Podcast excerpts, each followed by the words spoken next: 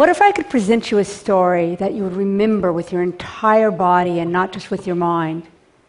My whole life as a journalist, I've really been compelled to try to make stories that can make a difference and maybe inspire people to care.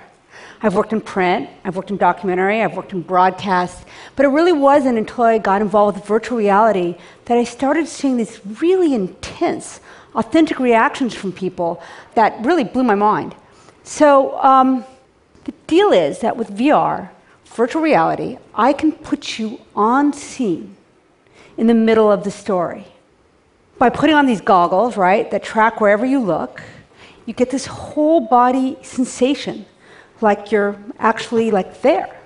So 5 years ago is about when I really began to push the envelope with using virtual reality and journalism together. And I wanted to do a piece about hunger Families in America are going hungry, food banks are overwhelmed, and they're often running out of food. Now, I knew I couldn't make people feel hungry, but maybe I could figure out a way to get them to feel something physical. So, again, this was five years ago. So, uh, doing journalism and virtual reality together was considered a worse than half baked idea, and I had no funding. Um, believe me, I had a lot of colleagues laughing at me. And uh, I did, though, have a really great intern, a woman named Michaela Kopsa-Mark. And together we went out to food banks and started recording audio and photographs until one day she came back to my office and she was bawling. She was just crying.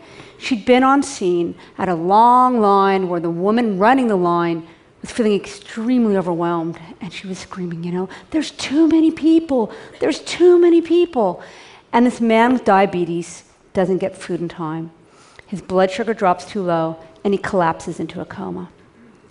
As soon as I heard that audio, I knew that this would be the kind of evocative uh, piece that could really describe what was going on at food banks. So here's the real line. You can see how long it was, right?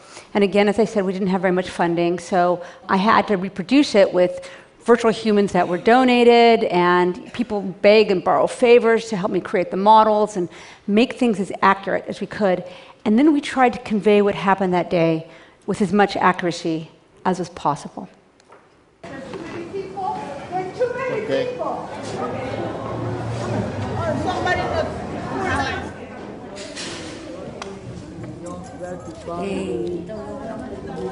Okay, he's having a seizure. Okay.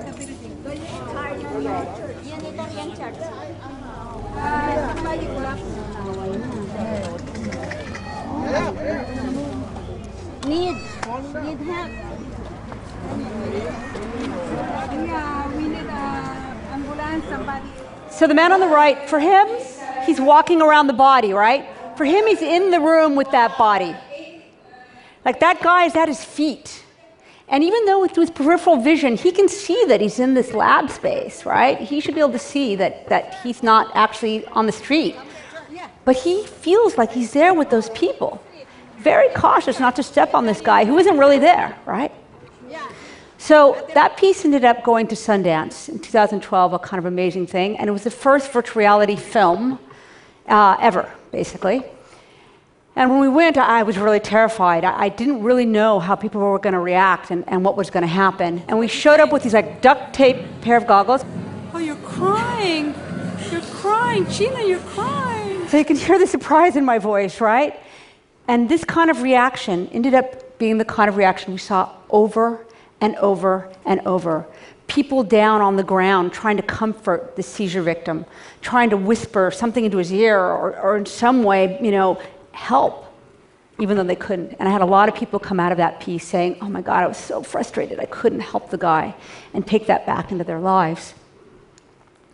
So after this piece was made, um, the dean of the cinema school at USC, at the University of Southern California, brought in the head of the World Economic Forum to uh, try hunger. And he took off the goggles and he commissioned a piece about Syria on the spot.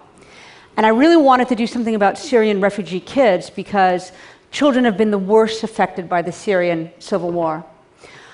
I sent a team to the border of Iraq to record material at refugee camps, um, basically in an area I wouldn't send a team now, as that's where ISIS is really operating. And then we also recreated a street scene in which a young girl is singing and a bomb goes off. Now, when you're in the middle of that scene and you hear those sounds and you see the injured around you, it's an incredibly scary and real feeling. I've had individuals who've been uh, involved in real bombings tell me that um, it evokes the same kind of fear.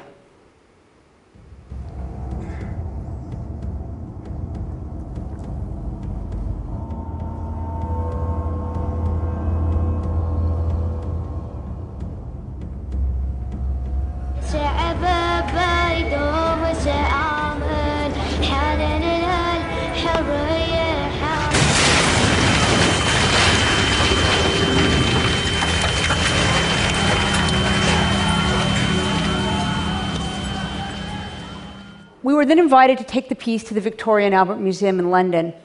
And it wasn't advertised, and we were put in this tapestry room. Um, there was no press about it, so anybody who happened to walk into the museum to visit it that day would see us with these crazy lights. You know, maybe they wanted to see the old storytelling of the tapestries, and they were confronted by our virtual reality cameras. But a lot of people tried it, and over a five day run, we ended up with 54 pages of guest book comments. And we were told by the curators there that they'd never seen such an outpouring. Things like, it's so real, uh, you know, absolutely believable, or, of course, the one that I was excited about, a real feeling as if you were in the middle of something that you normally see on TV news. So it works, right? This stuff works. And it doesn't really matter where you're from or what age you are, you know, it, it's really evocative. Now, don't get me wrong, I'm not saying that when you're in a piece, you forget that you're um, here. But it turns out we can feel like we're two places at once. We can have what I call this duality of presence. And I think that's what allows me to tap into these feelings of empathy, right? So, you know, that means, of course, that I have to be very cautious about creating these pieces. I have to really follow best journalistic practices and make sure that these powerful stories are built with integrity.